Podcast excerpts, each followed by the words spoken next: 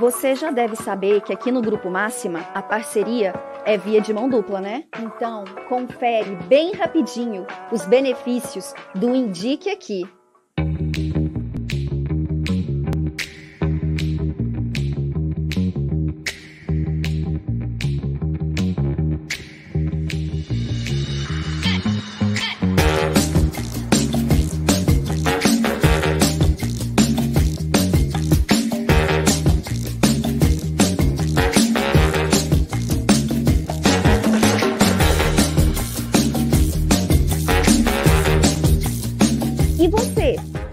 Esperando o quê para começar a indicar? Preencha o formulário no nosso site para garantir sua participação. Simples assim.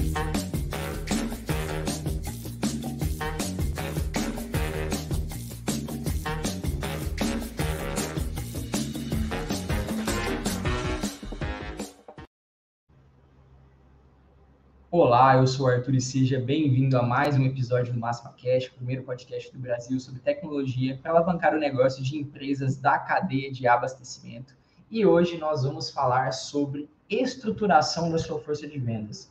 Como você pode começar esse processo de vendas, que é um processo, um canal uh, mais comum dentro do atacado distribuidor, como buscar o seu time de vendas, né, o perfil do vendedor, como estruturar sua estratégia, né? Então vamos aprofundar um pouquinho nisso. E para conversar comigo, estou trazendo aqui dois especialistas da Máxima, né, para somar aqui na nossa conversa. Chamar eles aqui, trazendo aqui Tiago Cabral e Tiago Melo. Sejam muito bem-vindos. Tiago Cabral, nosso gerente comercial, Tiago Melo, gerente de produtos da parte de força de vendas. Sejam muito bem-vindos. Obrigado por aceitar o nosso convite.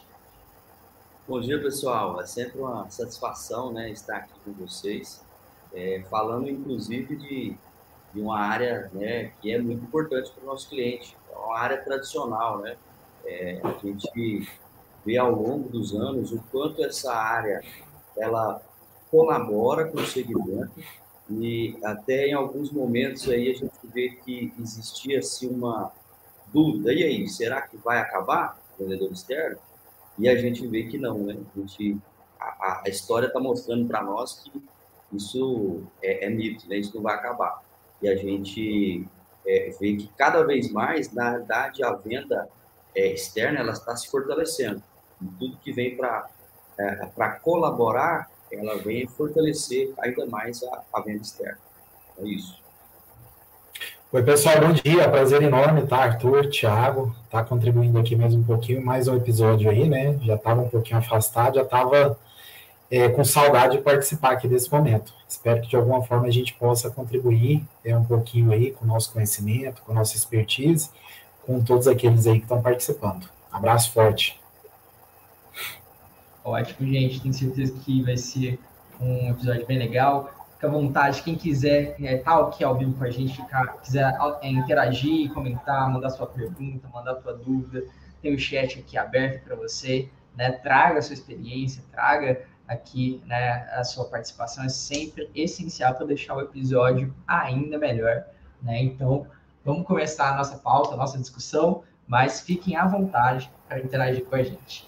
Bom, a gente estava falando um pouquinho antes aqui sobre é, como às vezes se desenrola esse início né, de, de uma pessoa querer abrir uma distribuidora ou até abrir um time de venda, pode ser uma representação, né, alguma coisa do tipo. Às vezes a gente pega casos né, conversa com o pessoal que já atua na área como vendedor, né, e está ali querendo empreender, empreender, sai da empresa e quer montar a sua própria estrutura, né, quer começar a vender, e às vezes não sabe é, como é, montar esse time. Ele sabe, ele é muito bom, às vezes, como vendedor, ele sabe fazer o processo, sabe fazer né, a venda, mas ainda tem, tem ele está conhecendo essa parte é, de operacionalizar isso, né? É verdade. Quando a gente fala de, de essa estruturação, né, é, a gente, até olhando um pouquinho para o perfil do vendedor e, e, olhando a história, né, o vendedor é uma das profissões mais antigas que existe, né? Então, para toda relação comercial, precisa ter alguém ali, né, para poder fazer essa, esse intercâmbio, né? Então, sempre existiu é, na história alguém para poder fazer, alguém querendo precisando de algo e alguém para oferecer, para ofertar aquela solução, né? Então, o que, que a gente vê, né, desde a, se conversando né, com os nossos clientes e ouvindo a história deles, inclusive, história de vida dos nossos clientes né, do segmento atacado distribuidor. É, são, são histórias muito bacanas, assim, que a gente vê é, pessoas que começaram, né, como o Arthur comentou, sozinho, e sendo é, um, um, próprio vendedor, um representante da indústria, uma região, há bastante tempo, ou uma figura muito comum também no, é, é, no passado era o caixeiro viajante, né, que ele tinha ali um caminhozinho, um, um, um veículo que enchia de mercadoria e saía vendendo, ele comprava lá do, da indústria, comprava do fornecedor e saía vendendo em rota, né? Isso é algo que a gente via muito acontecendo. Então, é, essa estruturação, a, a gente vê que parte da vontade, né? Da vontade, primeiro, de querer, querer empreender. Né? Querer empreender, querer fazer acontecer, querer expandir, querer melhorar, querer crescer. Né? Então, primeiro, a gente vê que existe um sonho por trás, um porquê, né? Um propósito.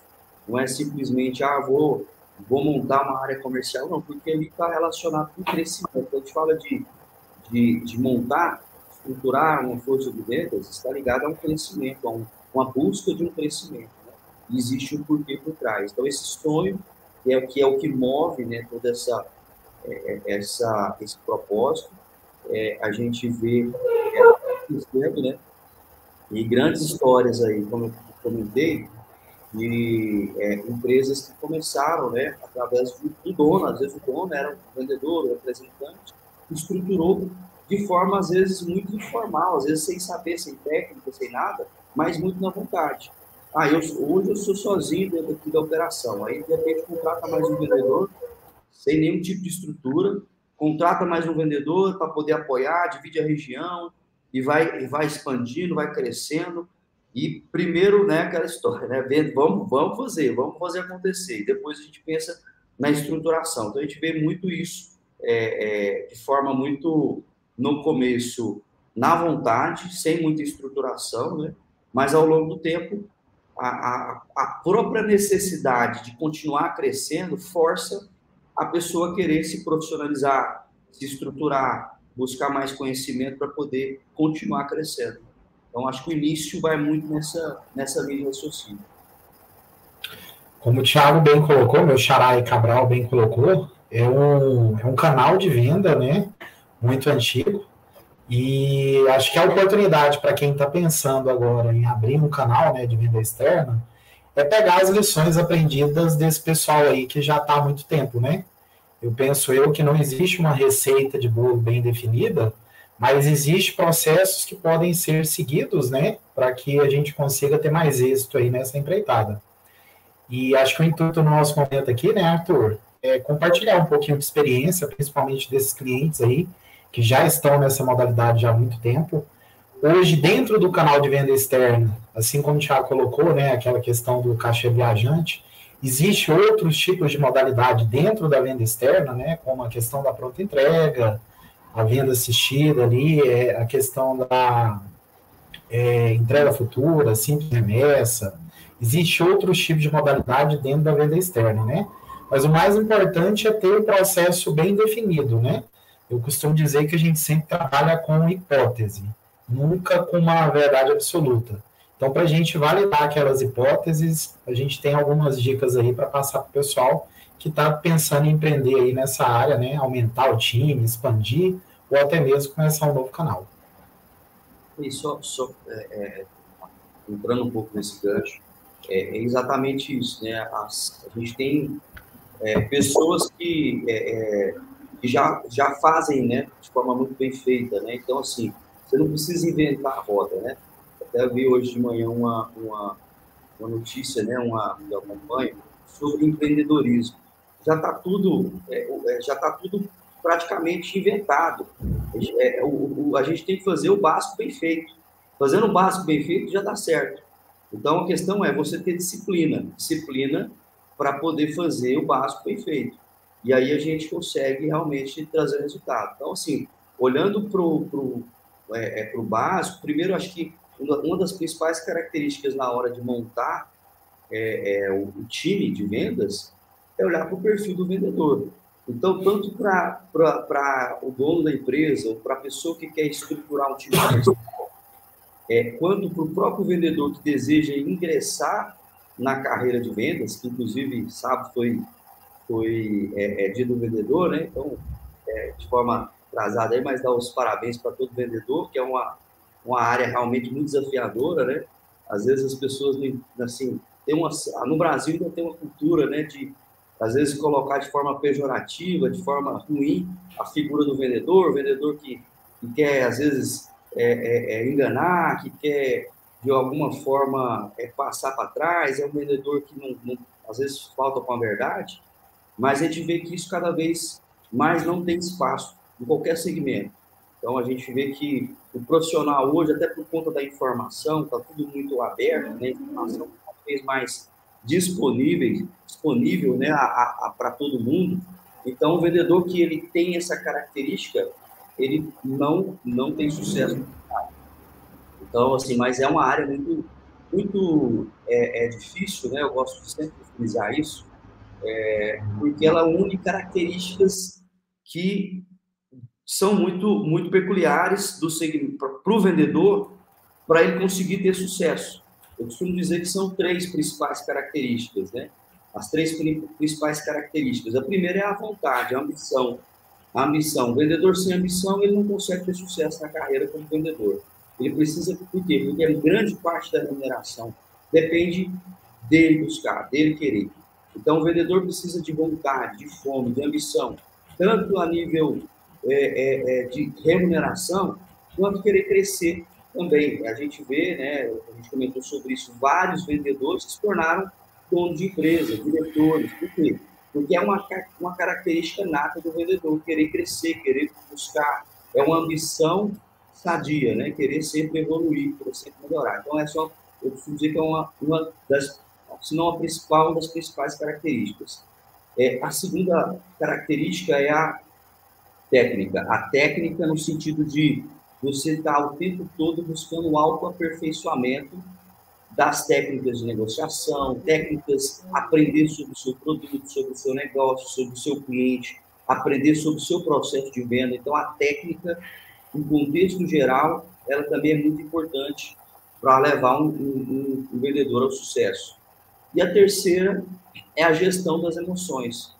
Gestão das emoções enquanto a gente fala de inteligência emocional, porque a área de venda é, um, é uma, uma altos e baixos, né? O tempo todo a gente recebendo não, recebendo não, a pressão de chegar no resultado, de meta, o tempo todo fazendo esse processo e ainda assim a gente tem que estar motivado, com a cabeça boa, para poder continuar é, é, é, seguindo ali na, no resultado.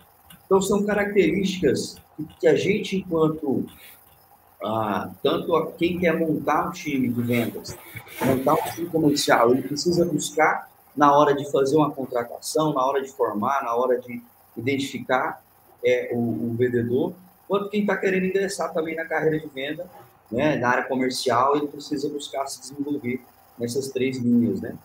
E, e aí, para tanto para o vendedor quanto para o empreendedor, é, a gente, eu coloco uma quarta via, que é a tecnologia, a gente pode. É o Thiago e o Melo começou a falar sobre um pouco sobre tecnologia, né? Então, essa é uma quarta via que a gente sabe que ela não é mais importante, ela é imprescindível, né? A gente vê no passado, né? A gente falou um pouquinho da história, é, muitas empresas começaram lá atrás fazendo pedido do de papel, né? Quantas, quantas empresas, quantos clientes a gente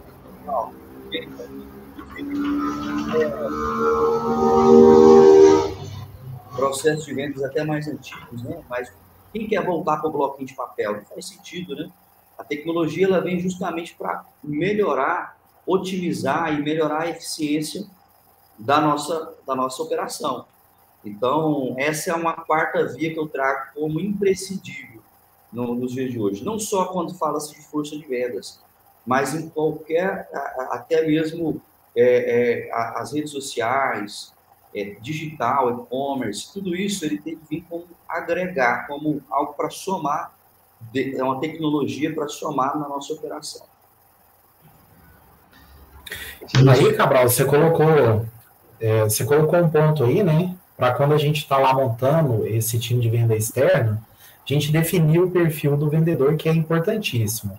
Você entende, talvez você esteja até fazendo o papel do Arthur aqui, mas é porque é uma é. dúvida mesmo, né? Seguir a questão aí, por exemplo, a questão, por exemplo, antes de eu definir o perfil do vendedor, eu, eu, eu, teoricamente eu sei do meu portfólio de produtos, né? Eu sei da complexidade, né, que existe aí em determinados produtos que a gente vai comercializar, mas também o perfil do meu cliente, né? Tem perfis de cliente que vai exigir muito mais desse vendedor, né? Hoje aqui na, na Máxima, quando a gente vai fazer uma contratação aqui de um time técnico, eu sou mais nessa parte técnica, mas eu também tenho uma pegada comercial.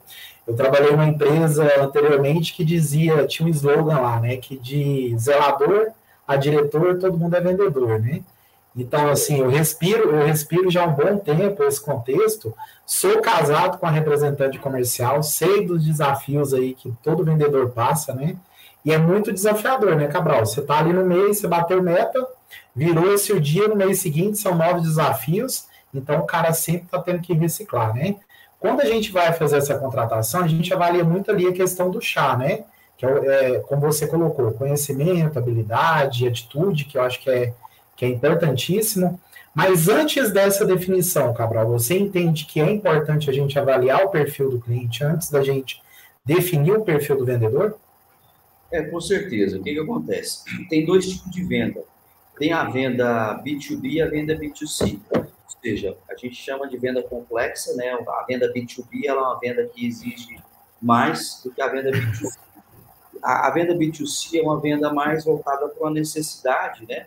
E por, às vezes e muitas vezes por impulso. Então, por exemplo, você vai num shopping, vai comprar um sapato, vai comprar uma roupa, aquilo é, é, é muito uma necessidade, uma vontade sua. Lógico que existe sim um atendimento. O atendimento ele pode sim converter uma venda ou não. O atendimento do vendedor ele pode converter a venda ou não. Se você for mal atendido na loja, você vai querer comprar.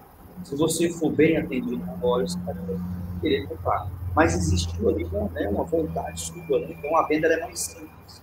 Ela tem uma complexidade menor do que a venda da é, é, a venda B2B. Então, quando a gente fala no atacado distribuidor, existe no atacado distribuidor, que é o nosso público, né, nosso cliente, existe uma complexidade.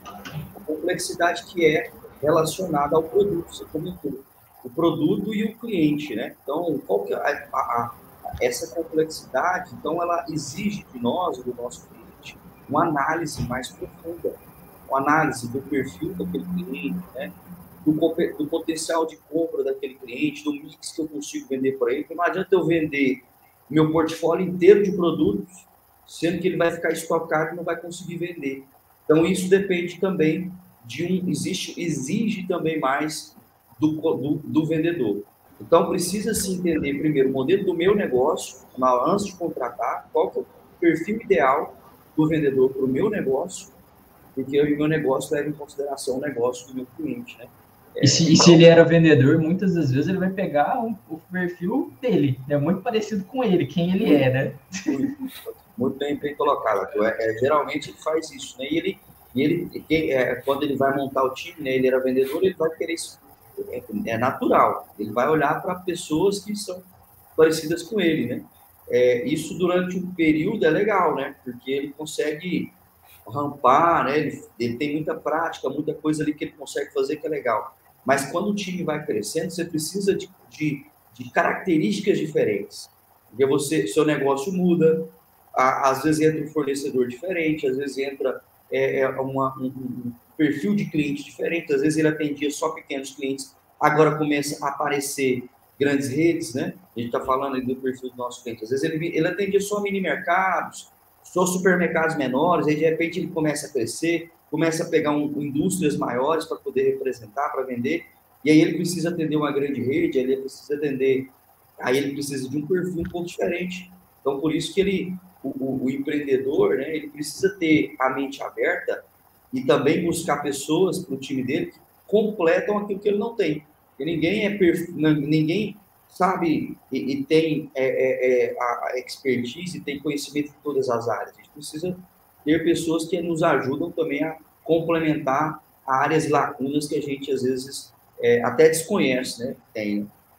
Se você for contratar um time de vendas com o mesmo perfil, basicamente você vai ter a, a, a, os mesmos resultados, né, o Cabral? E eu tava, tava dando uma estudada, né, para esse tema, uma vez que é um tema muito amplo, né, Arthur? E a gente está partindo do ponto que o cliente tem um portfólio já de produto bem definido, tem uma região demográfica ali de área de atuação que está até relacionada à questão logística, né? E a gente está falando especificamente da, de montar esse time, né? E, e aí o, o, o, Cabral tem até mais propriedade para falar sobre um ponto que eu vou abordar, porque o time de vendas aí externo, geralmente ele começa pela questão do empreendedorismo, né? Mas eu penso que uma coisa é você ter o desafio ali de ser vendedor, outra coisa é você formar um time de vendas, né? E um erro muito comum aí que, que eu dando uma estudada eu percebi é quando você, por exemplo, está definindo o tamanho desse time, né? Então você tem ali, quando você está pensando na questão da venda externa, você tem ali a região demográfica que você quer atuar, você tem a quantidade ali de clientes, né? Você tem que ter mais ou menos um, uma hipótese, que é um valor de venda ali, até para você definir isso como objetivo para o seu time de vendas. Mas aí a questão do, do, do vendedor e das lideranças, né? O vendedor é muito acostumado ali a ser premiado e a ter o seu resultado baseado na performance individual. E quando você vai para a liderança de um time que você depende do resultado dos outros, né? Então, acho que o tamanho aí do time é, é, é, muito importante, né, Cabral? Eu acho que até o erro comum aí, das vezes, a gente premiar, é, premiar o vendedor para uma posição de liderança, sendo que ele não está preparado. É aquele famoso ditado, né? Você perde um ótimo vendedor e ganha um mau gestor. Mas relacionado aí ao tamanho da equipe, o que, que vocês entendem? Como que a gente forma esse tamanho de equipe? É, muito bem é, colocado, né? porque é, isso é muito comum, né? Isso é muito comum. E às vezes as pessoas acham que o melhor vendedor, sempre o melhor vendedor vai ser um ótimo gestor, né? Um ótimo gestor ou um ótimo empreendedor. É, ele tem sim pré-requisitos para isso, porque ele, ele é um cara que entende do processo, ele entende, ele tem a vontade, que é muito importante, né, na, nesse processo, nessa, é uma característica muito importante, mas é, é muito diferente você ter os, é, é, é, você ser responsável pelo seu resultado. Outra coisa é isso que você comentou, você ser responsável pelo resultado de outros, motivar outras pessoas, é, é buscar a ajudar outras pessoas a chegar no resultado. Agora você não é mais protagonista, você é apoiador, né? Você, enquanto gestor, enquanto empreendedor, você precisa pensar de forma mais estratégica e ajudar o seu time a, a se desenvolver. Então, isso é um desafio grande. Como que eu vejo é, é, as pessoas, às vezes, as pessoas, as empresas, quebrando esse desafio? Começando pequeno. Então, ao invés de você contratar 10 vendedores de uma vez, 20 vendedores de uma vez, se você está começando, não contrata nenhum e nem 10, contrata dois, para você ter parâmetro de, de medir performance. Então, quem tem um não tem nenhum. O ditado fala isso. Então, você precisa ter no mínimo dois, para você realmente falar, não, peraí, eu vou colocar, são duas pessoas, eu consigo medir, eu consigo é, não, é, lógico, cada pessoa é uma pessoa, não é comparar a pessoa, mas é comparar a performance, comparar o desempenho, né, para você conseguir é, é, realmente encontrar, inclusive, padrões para poder replicar.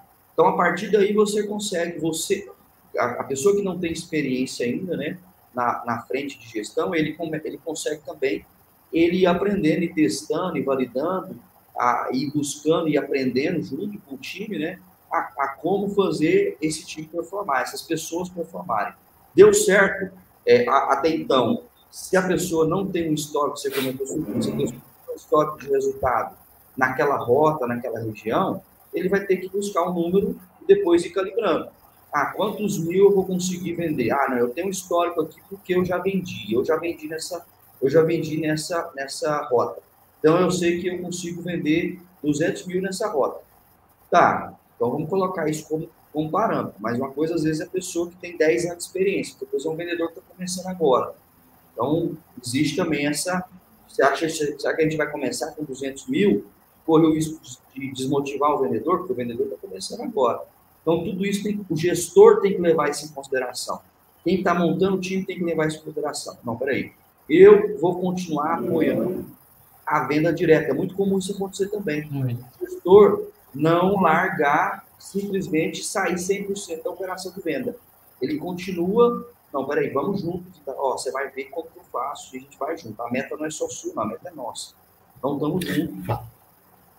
Falando aí da meta aí, Cabral, ontem eu ainda estava conversando com a minha esposa, né, sobre isso, né, a meta acho que é um dos principais fatores ali para motivar esse time, é como você colocou, ela tem que ser desafiadora, ela não pode ser impossível, né, e tem uma, olhando também, dando uma estudada aí, as coisas que mais frustram os vendedores é não bater meta, né, mas aí, Cabral, eu queria, eu queria colocar um ponto aqui em discussão, tá até lá na pauta lá, por exemplo, quando a gente está montando aí, a gente quer validar uma hipótese, né? A gente não trabalha com a verdade absoluta. O cara que está começando aquela venda externa ali, é, em questão de redução de custo, a gente poderia apostar num time de representantes, uma vez que o representante ali, talvez eu não preciso pagar o, o, o, o carro ali para ele, o KM rodado, eu não tenho um contrato CLT, então seria uma boa dica para gente, para quem está começando a apostar num time de representantes comerciais ou, ou, a gente já entra com misto, ou já vai com CLT? O que, que você entende? Arthur, quando você sai de férias, você já sabe quem é aqui que é, ele, ele, mas eu tô achando bom. tá achando bom. Você já sabe que quando você sai de férias, você Não, já você, tem um âncora aí. contratado. já tem um âncora para poder seguir quando você estiver de férias. É, é, é isso, é, Melo, brincadeira à parte aí, é, é isso mesmo, assim, a gente vê, a gente vê o perfil do vendedor, né? Quando a gente fala o perfil, na verdade, é, é o modelo de contratação do vendedor, né? O CLT ou o representante autônomo, né? O CLT, ele está ligado a uma, uma, um modelo de negócio realmente muito mais estruturado, o CLT, porque ele existe realmente, existe realmente um custo um investimento maior por parte da empresa, né? Porque ali existe um salário, existe cargos, existe é, equipamento de trabalho,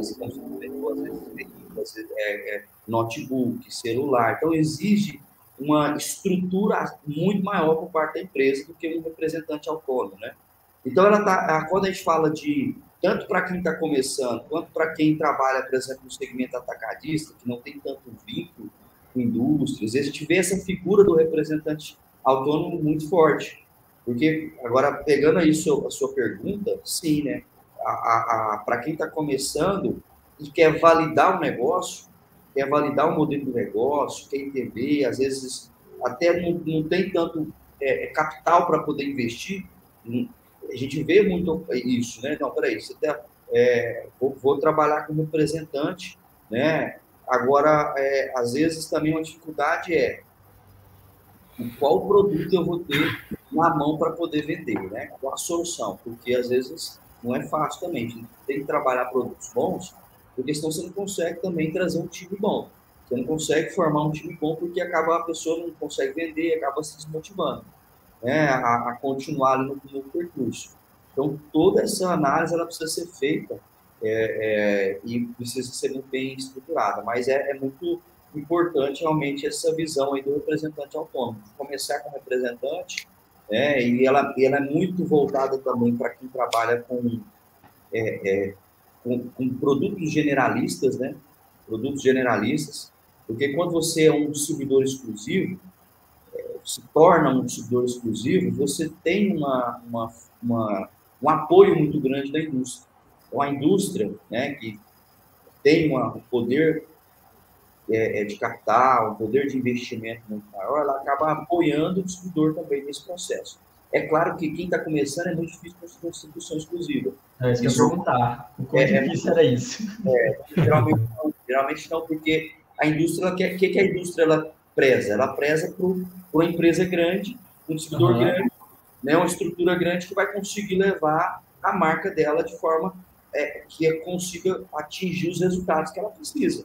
Uhum. Indústria precisa chegar o resultado de, de, de, de positivação, de exposição de marca, de né, participação de mercado. Né? Então, a indústria quase eu não consigo enxergar que ela pega uma pessoa, a não ser no passado, né? Falou sobre isso também. No passado, às vezes, é, ainda não tinha essa, é, esse, esse, essa é, quantidade de distribuidores, né? Então, há, há 30 anos atrás, né? É. 20 anos atrás, a gente vê que às vezes essa indústria investia, investia no, tinha um representante que vendia, era, era um, um representante da indústria, e aí esse representante queria expandir, queria aumentar, era interesse da indústria, porque ela queria também aumentar a participação dela naquela região, ela apoiava, e sim, apoiava aquele representante a montar a distribuidora, né, e se tornar exclusiva na região. Às vezes uma marca, a gente fala de marcas grandes, mas às vezes uma marca que é regional, uma marca menor, às vezes ele consegue, talvez, né, porque essa marca também precisa ganhar espaço, ganhar penetração, mas é o desafio que você falou, já torna mais difícil um pouco a venda, porque a gente sabe a saturação de mercado em certas áreas, né, em certos, certos é, nichos ali de, de, de venda, né, no caso você vai competir ali no laticínio, você tem grandes players, você vai competir no industrializado ali de uma frente, tem grandes players, e aí essas marcas têm muito impacto, né, em âmbito nacional, né, então dificulta também, né. E aí, o que, que eles fazem? Qual que, é, qual que é a estratégia, né? Estratégia, na realidade, é uma estratégia que uma adaptação, porque a, a, quem, uma indústria menor que está querendo entrar no mercado, ela, ela, ela, ela acaba indo nos, nos pequenos pontos de venda, né? Porque ali existe, exige, é, acaba que o grande ou não, não consegue chegar, ou não tem tanto interesse, porque o ticket médio é pequeno, né? Porque o ticket médio da venda é pequeno, então às vezes ele não consegue ter capilaridade, não, não tem tanto interesse de, de chegar naquele ponto de venda. Então, a indústria menor ela começa a positivar esses pequenos pontos de venda, ela começa a positivar até a marca dela ir ganhando força, né? O produto, sendo um produto bom, ela consegue ir ganhando força no mercado, os pequenos. De repente, o, o mercado grande vê aquele produto e fala: opa, eu quero esse produto também. Quem que é o representante que, que vende esse produto aqui? Então, ele, essa é uma forma da, que a indústria faz muito, né? De ir ganhando capilaridade, ganhando força nos pequenininhos, né? Nos, nos pontos de venda menores, até ele ir, ganhando a marca dele ganhando força uhum. também. Eu imagino que no começo também, é, ele olhando sobre uh, por você ter poucos vendedores, né? Você está tentando provar hipótese, né? Testar aquela, comprovar que aquele mercado ali para você é, é o ideal. Eu acho que isso é, até muito na rotina do, do, próprio vendedor, que é muito de abrir rota, né? Abrir, abrir cliente ali, né? Esse desafio inicial que não é necessariamente, é, você não é a compra recorrente, você está começando, você não tá, né? Você tem que fazer a primeira positivação, né? Fazer esse primeiro é, relacionamento, esse relacionamento inicial com aqueles caras que, poxa, eu enxergo aqui e dá aquela atenção, né? Se for um cara que um vendedor que não preza também por isso, né? Você pode às vezes é, cair já numa armadilha inicial. Você positiva a primeira vez, mas né, você, você não consegue manter essa recorrência, né? É, só nesse... é, só, só pontuando.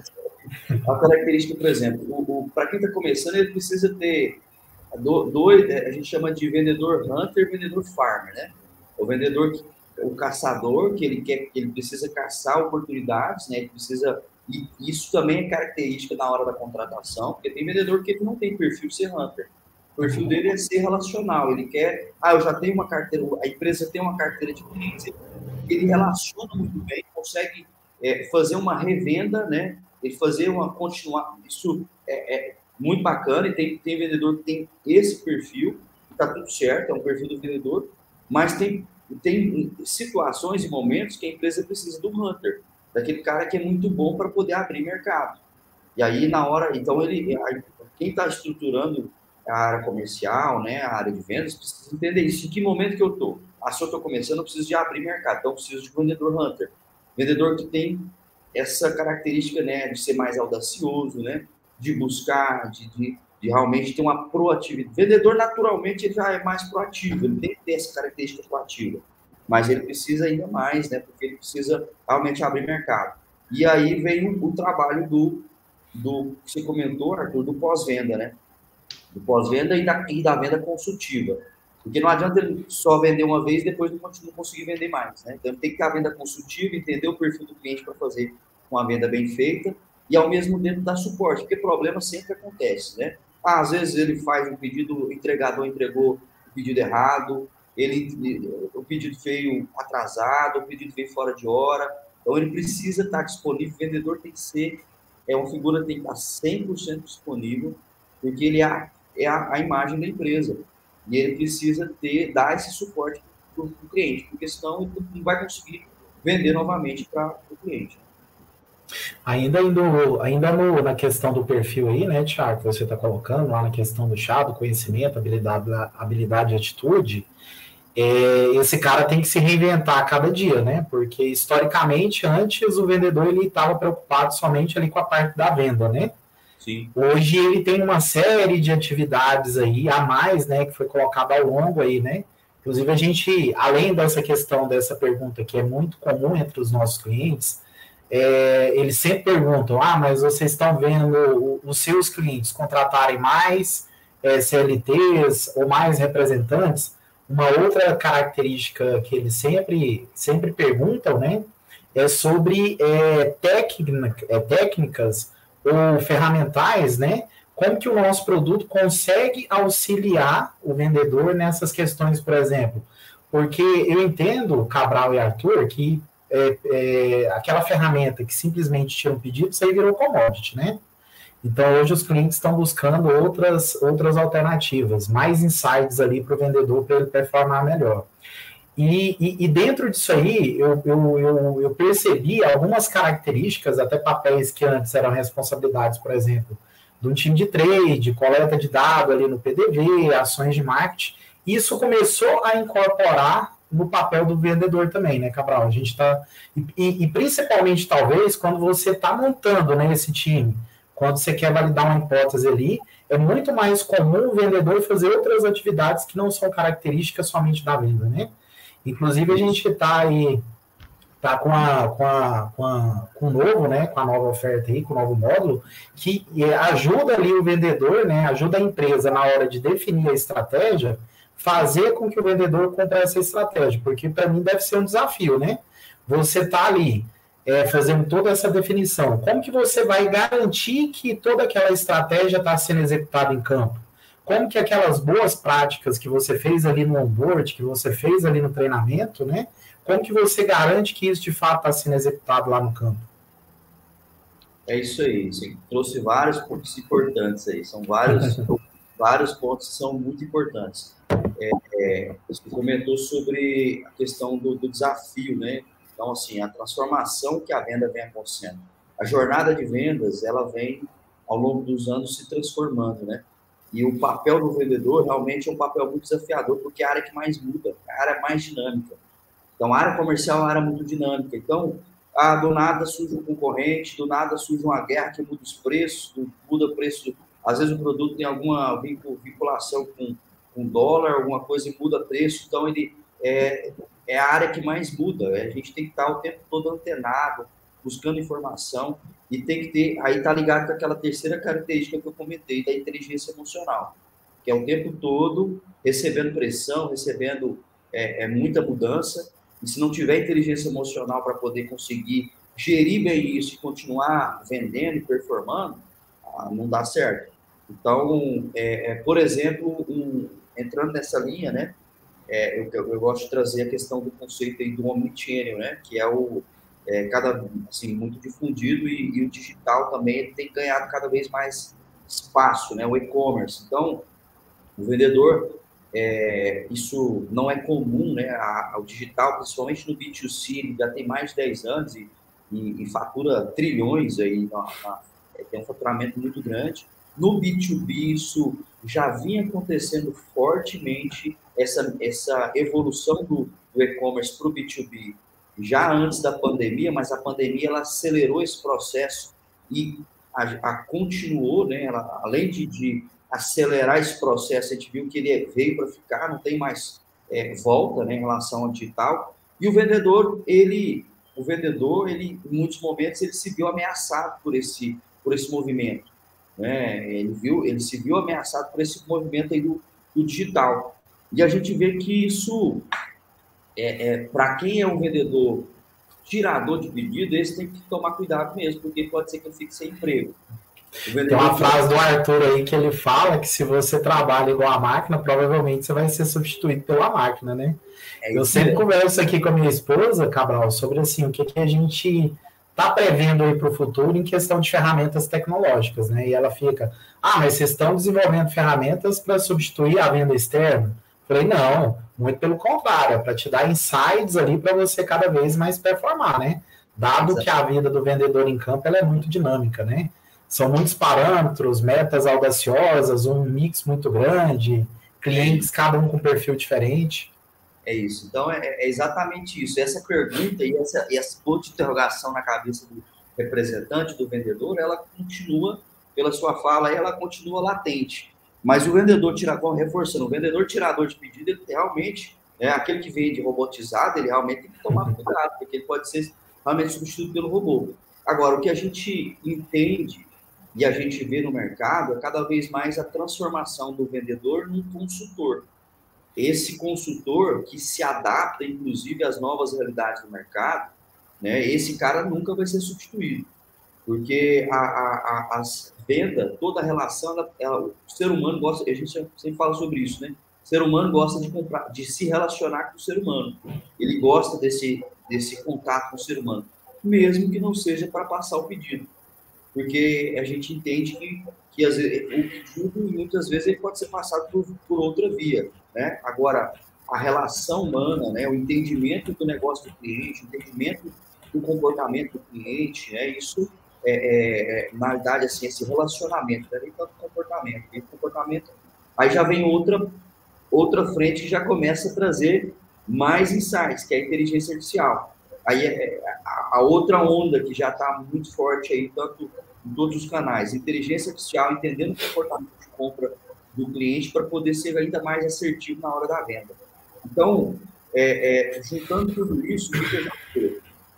É, a gente vê a tecnologia, né, que aí aquela quarta a gente falou no, é, no começo, a tecnologia ela vem para poder apoiar o, o consultor de venda, a pessoa, a, o profissional de venda, ela vem apoiar. Porque imagina, aí, você começou a comentar sobre isso, são infinitas possibilidades.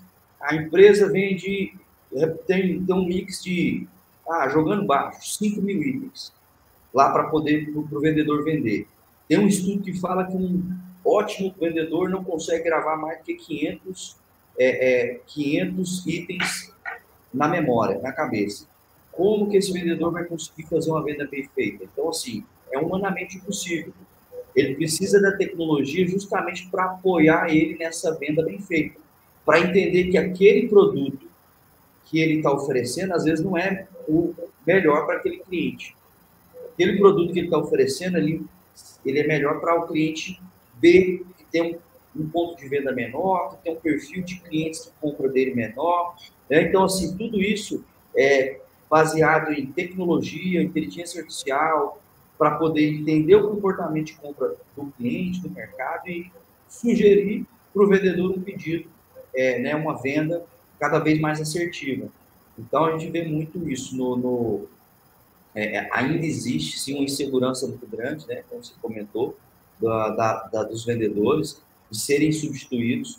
Mas, por exemplo, o ano passado, isso já vai fazer um ano, novembro do ano passado, no, na convenção da ABAT, a gente viu o Abad falando muito sobre o futuro do, da venda tradicional, como que vai ser a, o futuro da venda externa.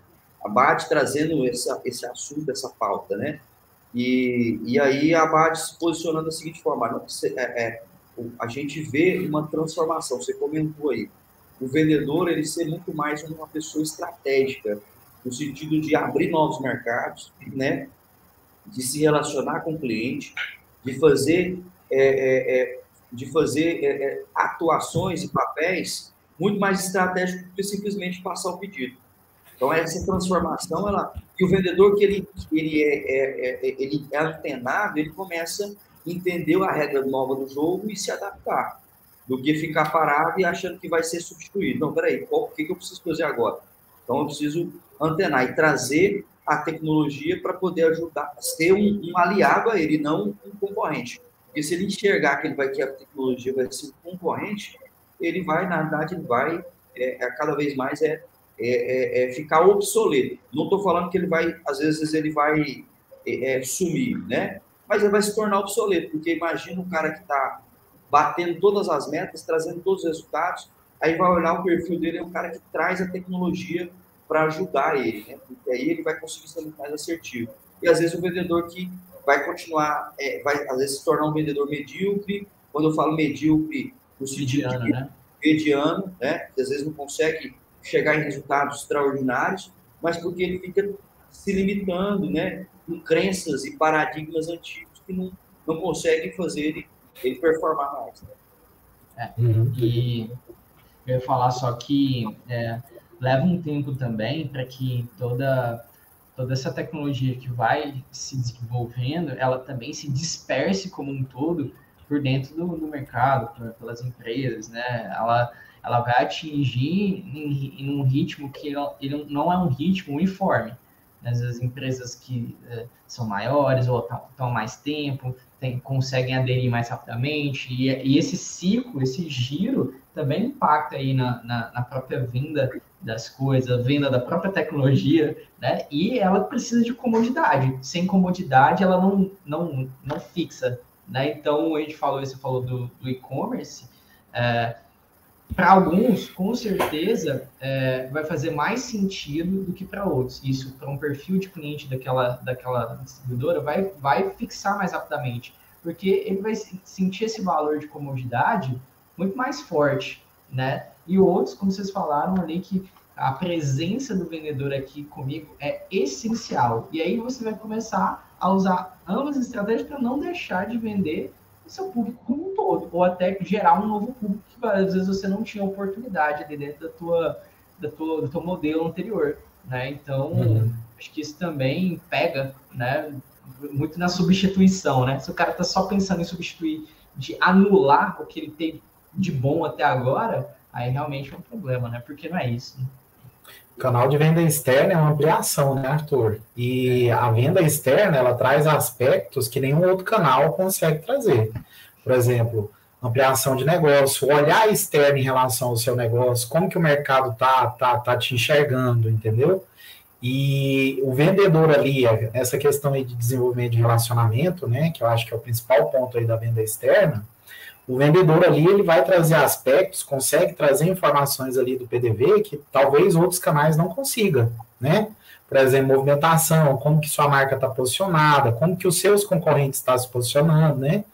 Enfim, mas aí entrando nesse aspecto aí de tecnologia, como a gente partiu do início, que a gente estava lidando primeiramente uma hipótese, né, que a gente quer testar aquilo ali o mais rápido possível, Hoje a tecnologia ela não, não é um custo, ela é um investimento, né? E ela consegue acelerar para que você tenha a validação dessa hipótese de forma mais rápida. Porque a gente colocou aqui, né? Definição lá do tamanho da equipe. O tanto que é melhor, por exemplo, você ali, aí além da inteligência artificial que o Cabral colocou, né, para trazer insights ali, a inteligência geográfica é um ponto muito importante quando você está olhando aí para ampliação, aonde que você quer atuar, qual que é o tamanho dessa equipe, né? Por exemplo, você tem ali, por exemplo, uma região demográfica e você quer atender, por exemplo, mil clientes. Qual que é o time necessário que eu preciso ter? Então, a ferramenta, de forma rápida, ela consegue te trazer esse resultado, montar esse planejamento melhor, né? E o mais importante ali é trazer é, o, o, resultado que está sendo feito em campo, né?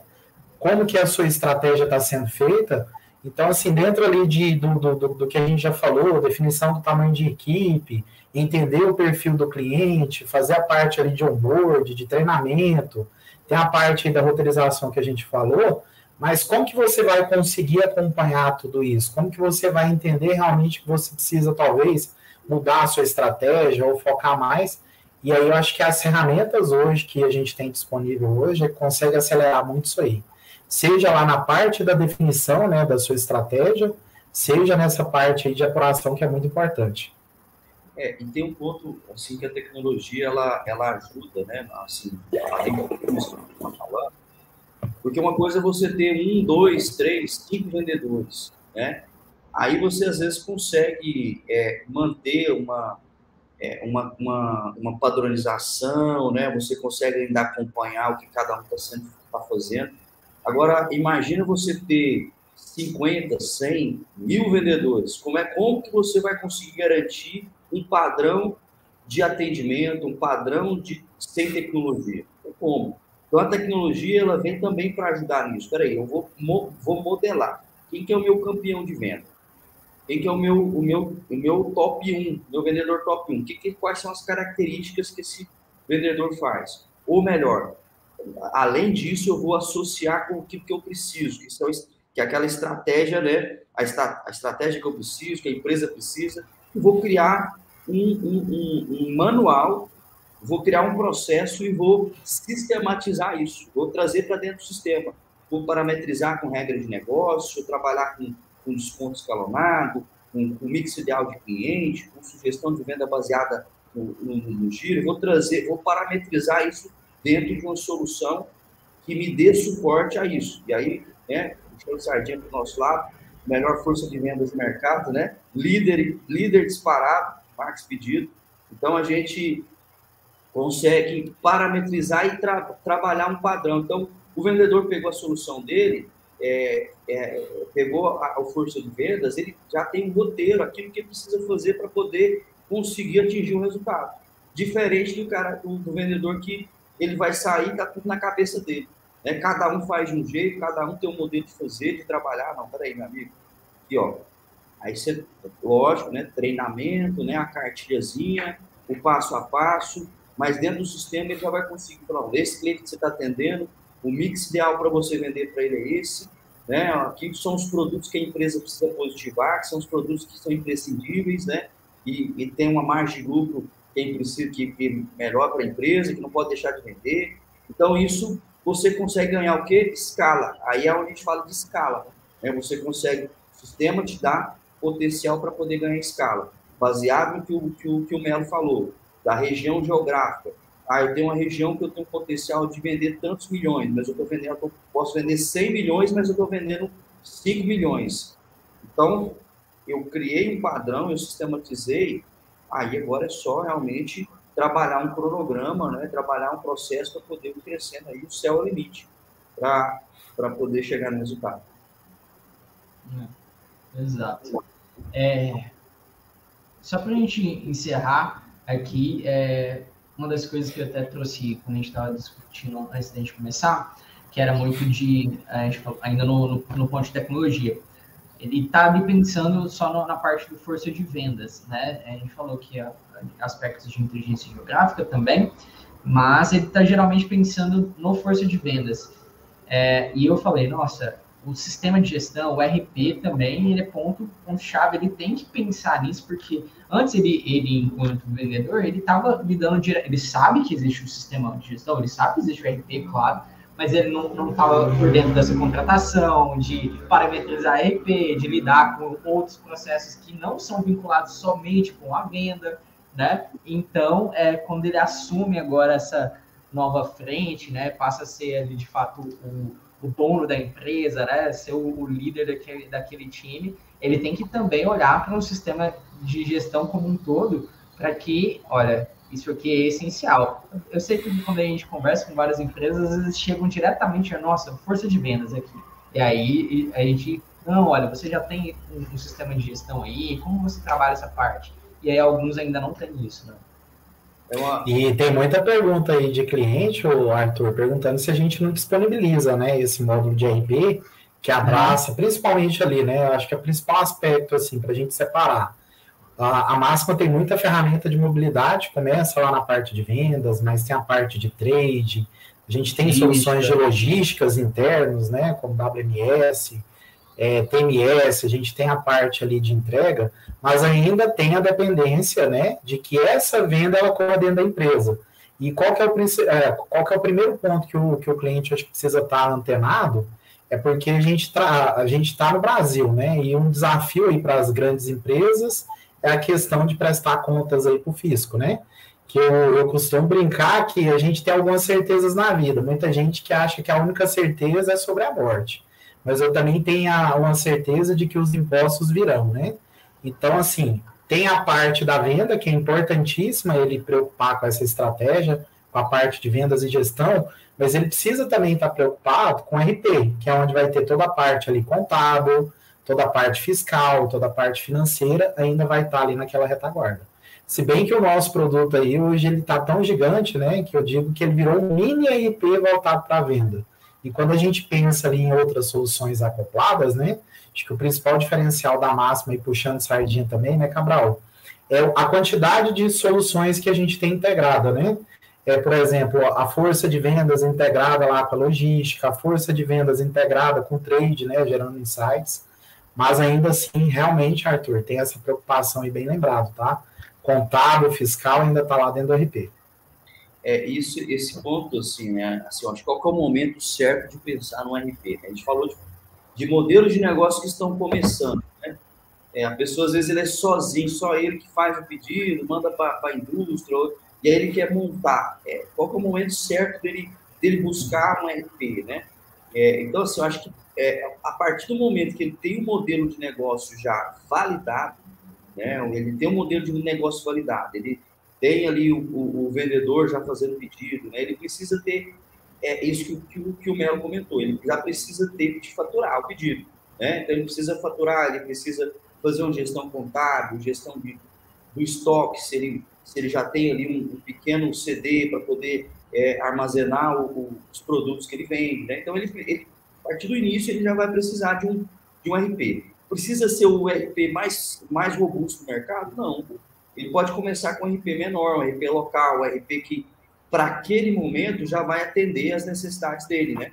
Então, isso a, a, é comum também ao longo da jornada da empresa, ele fazer um, é, acontecer uma migração, né? uma evolução também de sistema. E chega um momento que ele cresceu um certo ponto e falou, não, esse, esse o RP talvez já não me atende, né? já não vai conseguir. Tem processos e tem é, é, é, é, é situações que é, eu vou precisar realmente migrar para um RP diferente. Não é fácil. Então, por isso que é um, também uma decisão importante, né? não é simples de ser analisada aqui num, né, num bate-papo como esse, precisa entender caso a caso, porque uma, uma troca de RP é muito complexo, é, trabalhoso, né? Então, é, cada caso é um caso, precisa ser analisado. Agora, é, é, o, o, ponto é, a, a, a, gente tem infinitos sistemas de gestões aí no mercado, RPs no mercado. Agora, quando a gente fala de força de vendas, né, é, no, no, caso da máxima, é isso que o, que o Melo comentou, a gente tem uma inteligência de negócio por trás, uma inteligência comercial por trás, e mesmo o, o, o seu RP às vezes não, não tendo alguma funcionalidade ou não te dando algum suporte, a gente consegue te atender. Porque você pode criar regras direto no nosso força de vendas. A única coisa que a gente não vai conseguir é realmente trabalhar essa parte fiscal, essa parte de faturamento. Isso, faturamento pedido, isso é destinado ao RP. Mas toda a, essa dinâmica da venda, essa regra de negócio que você precisa criar combos, descontos, né? Isso que, te, que valida o seu negócio, né? O seu negócio enquanto venda, né?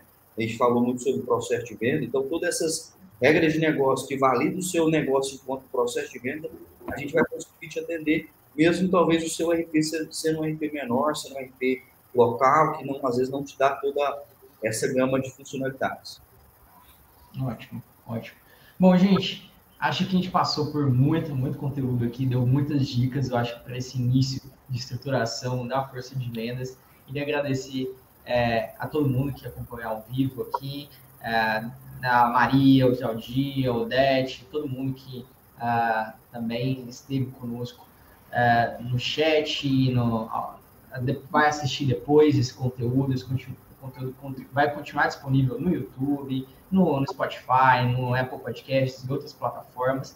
E, claro, agradecer você, Melo, você, Cabral, pelo tempo, né, pela disponibilidade de vocês, toparem estar aqui conosco. Obrigado demais por por aceitar o convite, compartilhar tanto com a gente e deixar aberto para vocês darem um recado final antes da gente encerrar o nosso episódio de hoje.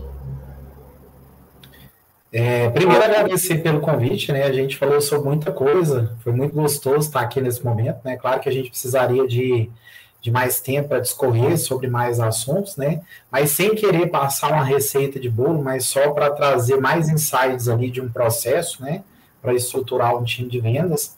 Eu colocaria ali que é muito importante a questão da, da definição da região demográfica, tamanho de equipe, a gente falou sobre ali o perfil do cliente, o perfil também do vendedor, definir um roteiro de visitas, né, periodicidade, enfim, definir as lideranças aí, né, a gente abordou pontos importantes, né, Cabral, do aspecto aí de, de, de, liderança. Você tem, acho que um ponto aqui que a gente não falou, mas fica como dica aí, né, depois que você definiu todo esse perfil, é, trazer um time ali de contratação, talvez um RH, um, TH, um TH para ajudar a, a, identificar esse perfil no mercado.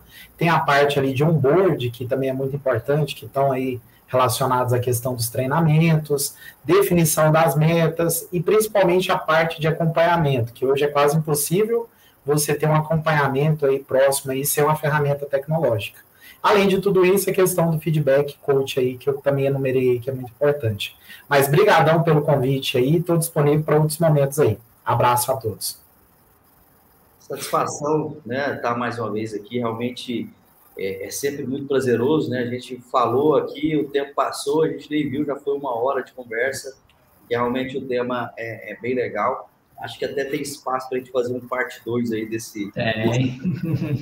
Realmente é, é, é, bem. A gente gosta, né? Do que a gente gosta de falar, a gente vai estendendo aí.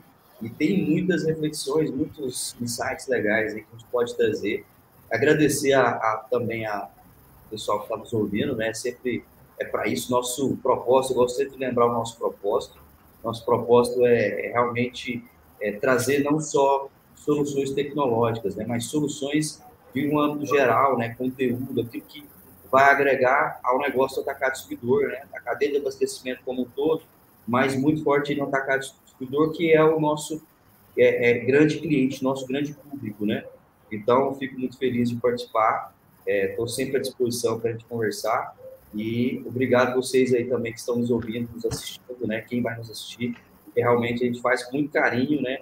É, a gente busca sempre trazer conteúdo, né, esse diferencial, né, não só é, tecnologia, que realmente é um ponto importante, mas para chegar na tecnologia, existe toda um, uma estrutura por trás. A gente falou de modelo de negócio, a gente fala, a gente fala de processo, a gente fala de perfil de, de, de colaborador, de pessoas, então a gente, é, a gente se envolve verdadeiramente no negócio do nosso cliente. Né? Então, isso nos dá uma satisfação grande de, de buscar cada vez mais também se aperfeiçoar, né? Nosso time, nossa, nossa empresa, buscando se aperfei nos aperfeiçoarmos para poder trazer o melhor também para o nosso cliente. Então, obrigado a todos que participaram aí nos, nos assistindo. É isso aí, gente. Se você gostou desse conteúdo, deixa um like aí, siga a gente, não só aqui no YouTube, mas nas outras plataformas que a gente citou também. Tem as redes sociais, Instagram, Facebook, no Spotify. Segue lá, que tem conteúdo toda semana. Recorrentemente, está publicando coisas para ajudar você nessa jornada de sucesso aí. Novamente, obrigado e até o próximo episódio.